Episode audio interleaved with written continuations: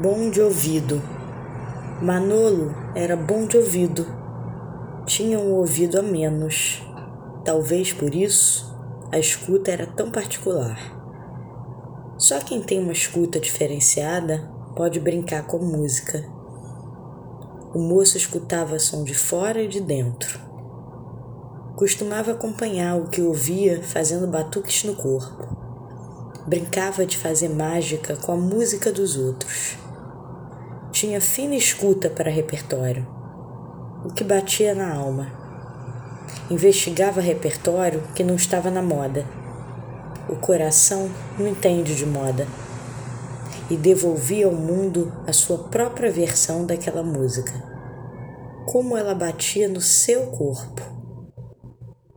Estudou para maestro e algo dentro dele soprou música popular. Dizem que Deus soprou a vida e soprou a Manolo, sua cria. O moço não sabia ser pai. Aliás, quem sabe ser pai? Mas algo no ouvido da alma soprou que era sua hora. Manolo vai se tornando pai com seu ouvido para o filho. Vai escutando e respondendo mostrando que sabe o que não sabe.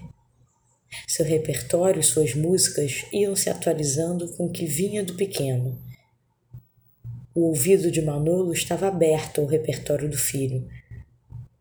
O ouvido tomava banho de novidade. Educar é ouvir, falar, mas se deixar levar pelo inédito. A orquestra depende da batuta do maestro. Manolo preferia algo mais do seu tamanho. Optou por grupos vocais. Antes da performance vem o ritmo. O moço fazia cada um sentir no corpo o que bolou em sua cabeça. Manolo gostava de dançar. Dança é saber que o corpo é mais vivo com música. No mundo em que tantos querem aparecer e dar sua receita de vida, Manolo tem escuta para os amigos.